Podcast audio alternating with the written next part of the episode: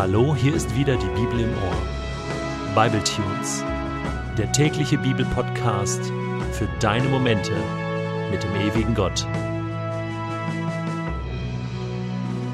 Der heutige Bible Tune steht in Exodus 4, die Verse 24 bis 31 und wird gelesen aus der Hoffnung für alle. Als Mose und seine Familie unterwegs in einer Herberge übernachteten, fiel der Herr über Mose her und wollte ihn töten. Da nahm Zippora rasch einen scharfen Stein, schnitt die Vorhaut am Glied ihres Sohnes ab und berührte damit Moses Füße. Dann sagte sie zu ihm: Du bist mein Blutsbräutigam. Da verschonte Gott Moses Leben. Zippora hatte Mose Blutsbräutigam genannt, weil sie ihren Sohn beschnitten hatte. Inzwischen hatte der Herr auch zu Aaron geredet. Geh Mose entgegen in die Wüste. Da brach Aaron auf. Er begegnete Mose am Berg Gottes und begrüßte ihn mit einem Kuss. Mose berichtete Aaron, was der Herr zu ihm gesagt hatte, und erzählte ihm von den Wundern, die er tun sollte. Gemeinsam zogen sie dann nach Ägypten. Dort versammelten sie die Sippenoberhäupter der Israeliten.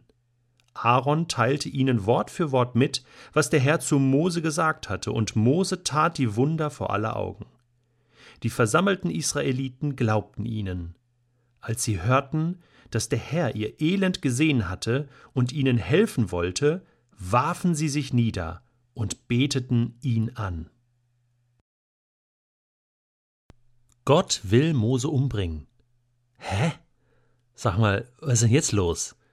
Also da wäre das Buch Exodus nicht mehr allzu lang gegangen, wenn Mose jetzt tot wäre. Ist jetzt alles durcheinander? Ist Gott jetzt völlig verrückt? Ich meine, er hat doch diesen Mose eigenhändig berufen, beauftragt, ausgerüstet, ein Riesenkonzert veranstaltet, um Mose zu bewegen, nach Ägypten zurückzugehen, sein Volk da rauszuhauen, und jetzt will er ihn umbringen? Sag mal, spinnen jetzt alle? Diese oder ähnliche Gedanken habe ich und hast du wahrscheinlich, wenn du das liest. Und das ist oft so, wenn wir die Bibel lesen, manches verschließt sich uns. Und mir geht es genauso, dass ich drei, vier, fünf Mal überlegen muss, wie kann das denn jetzt hier gemeint sein? Was macht Gott da? Weißt du, an was mich diese Szene erinnert? An Jakob.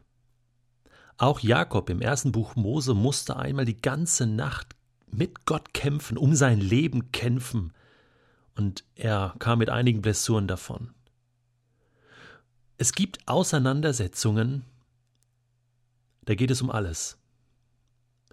Bei Jakob ging es um alles, um alles oder nichts. Und auch hier bei Mose geht es nicht nur irgendwie um Moses Leben, sondern es geht um das Leben eines Volkes.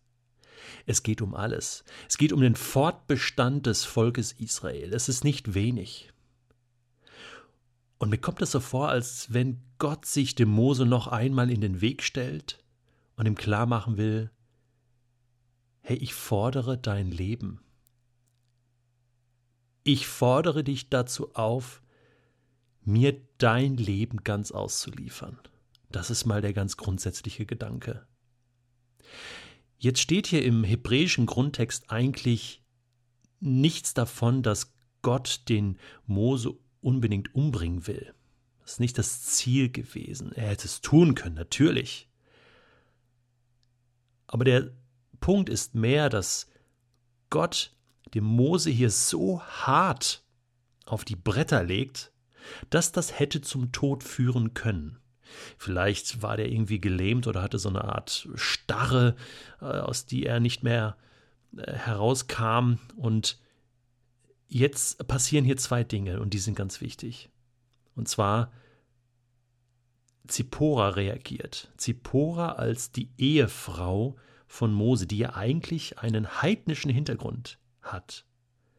Ha, und das wird jetzt interessant. Sie ist zwar eine Heidin, aber sie ist so eng mit Mose verbunden, dass die beiden ein Team sind, ein Fleisch sind, ein, ein Leib sind, so wie die Bibel das sagt.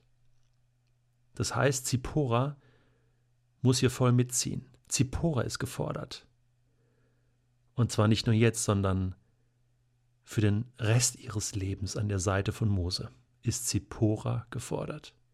Ich glaube, darum geht es. Und jetzt reagiert sie und sie beschneidet ihren Sohn. Da kommen jetzt so ein paar jüdisch-kulturelle Dinge mit hinein. Ich möchte das nicht zu sehr ausdehnen. Es geht hier um Blut, es geht hier um Leben. Aber es geht hier grundsätzlich darum, dass der Sohn beschnitten wird. Hallo? Haha. Anscheinend war Moses Sohn noch gar nicht beschnitten. Das ist aber ein wichtiges Gebot gewesen, eine Anordnung Gottes. Bei Abraham ist es losgegangen, dass die Nachkommen, die männlichen Nachkommen am achten Tag ihres Lebens beschnitten werden. Warum? Nicht nur aus hygienischen Gründen oder weil dann der Sex später mehr Spaß macht oder so, sondern weil das ein Zeichen ist, dass man zum Volk Gottes gehört.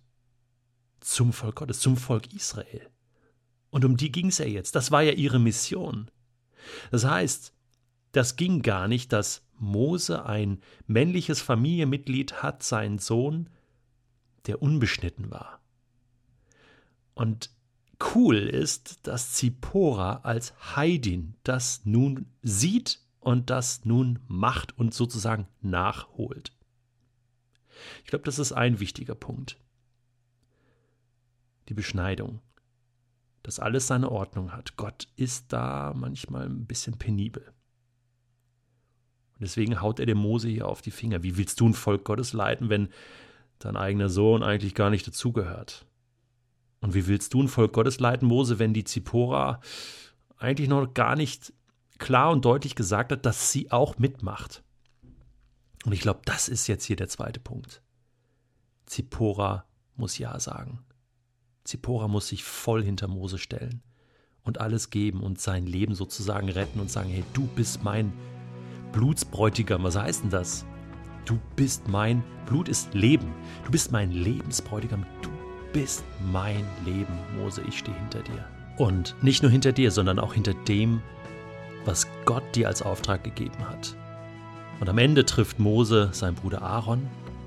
Und es ist völlig klar, dass Aaron dann das sagt, was Gott dem Mose mitgeteilt hat. Ist ganz klar, Mose kriegt die Infos von Gott und nicht Aaron, sondern Aaron wird nur gefüttert von Mose.